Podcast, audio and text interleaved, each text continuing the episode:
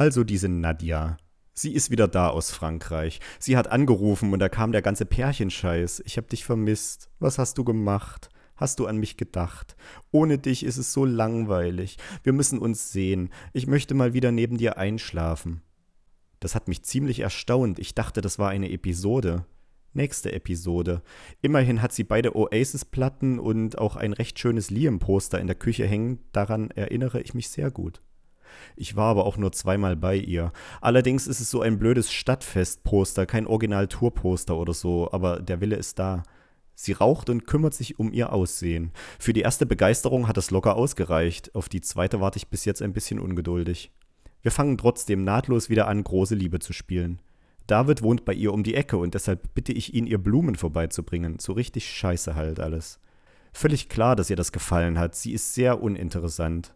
In je nach Sichtweise sehr starken oder sehr schwachen Momenten möchte ich sie sofort loswerden. Dann denke ich ans Ficken.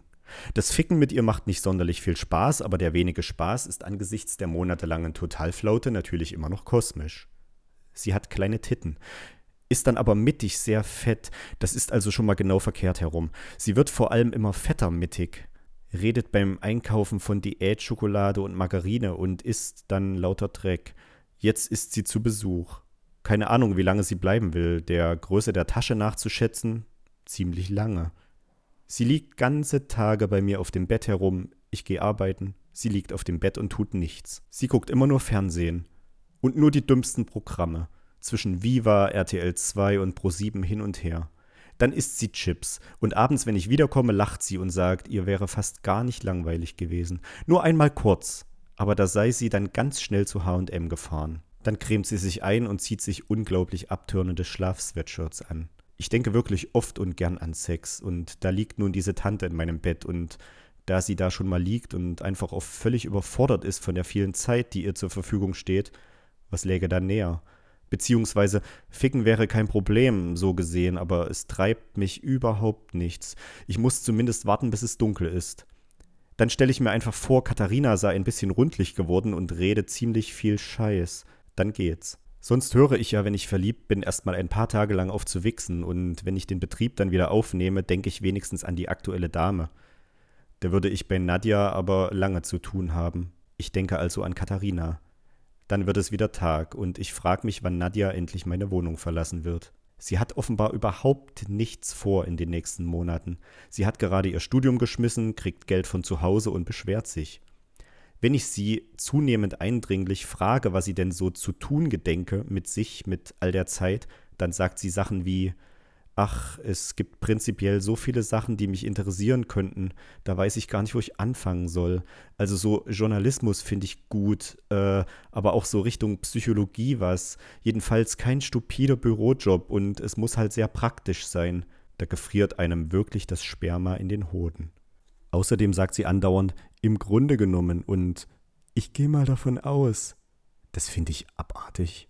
Sie liegt auf meinem Bett rum und wenn ich dauernd zu ihr gucke und seufze oder bloß noch Scheiße, Scheiße fluche, dann guckt sie nur kurz auf von ihrer Nichtsnutzigkeit und fragt, ob alles okay sei, ob ich mir nicht mal einen Kuss abholen möchte. Sie denkt, das sei sexy.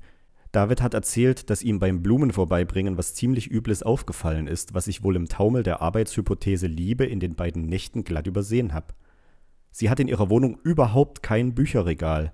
Wenn sie jetzt mal eins von meinen Büchern liest oder sagen wir anguckt, dann legt sie es sehr bald wieder weg, nach höchstens drei Minuten und dann auch noch falsch rum. Natürlich aufgeschlagen, was die ja sowieso verletzungsanfällige Buchbindung gefährdet. Ich möchte an ihren scheiß tupierten Haaren ziehen. Es ist zu viel. Ich fange an, sie zu hassen. Irgendwann nach fünf Jahren, Quatsch, so kam es mir nur vor, also nach einer Woche zieht sie wieder aus bei mir. Die Belagerung ist erstmal vorbei. Um diese abartig dumme Frau endgültig zu verwerfen, muss ich nur ihre Briefe lesen. Zwischendurch ruft sie an. Sie hat überhaupt nichts zu sagen und fordert mich auf. Erzähl mir mal was Schönes. Ich schlag ihr vor, ins Krankenhaus zu gehen, sich einfach hinzulegen und durch Schläuche alles reinblasen und auch wieder rausgepumpt zu kriegen. Du bist ja vielleicht drauf, sagt sie da treu doof. Ich lese ihre Briefe. Am Anfang habe ich ihr ein paar geschrieben, einfach weil man das ja so im Zuge des Verbens macht. Euphorische, nichtige Notizen, überschwänglich und leicht vergänglich, einfach so, um das Gefühl zu stützen. Ich war ja guten Willens, wollte unbedingt verliebt sein. Das hat sie dann alles falsch verstanden. Die Briefe hat sie ernst genommen. So ernst sogar, dass sie nun ihrerseits pausenlos unfassbar lange Schreiben an mich verfasst. Völlig ungeordnet und belanglos. Einfach so, was ihr gerade in den Sinn kommt. Und das ist bei Gott nicht viel. Aber eine Menge. In Zeilen, in Seiten, in Kartons. Ich schmeiße den ganzen Schrott ins Altpapier, dann beende ich die Sache. Es ist nicht eine Sekunde, in der ich dem ganzen Mist hinterher trauere.